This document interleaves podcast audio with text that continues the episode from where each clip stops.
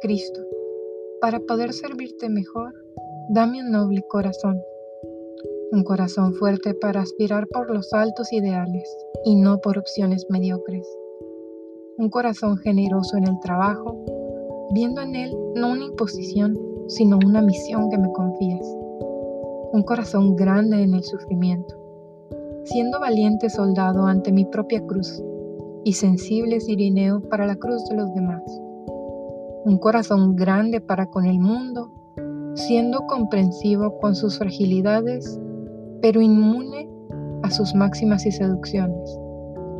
Un corazón grande con los hombres, leal y atento para con todos, pero especialmente servicial y dedicado a los pequeños y humildes.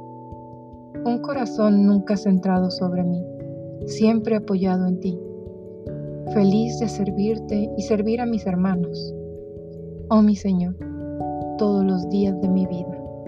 Amén.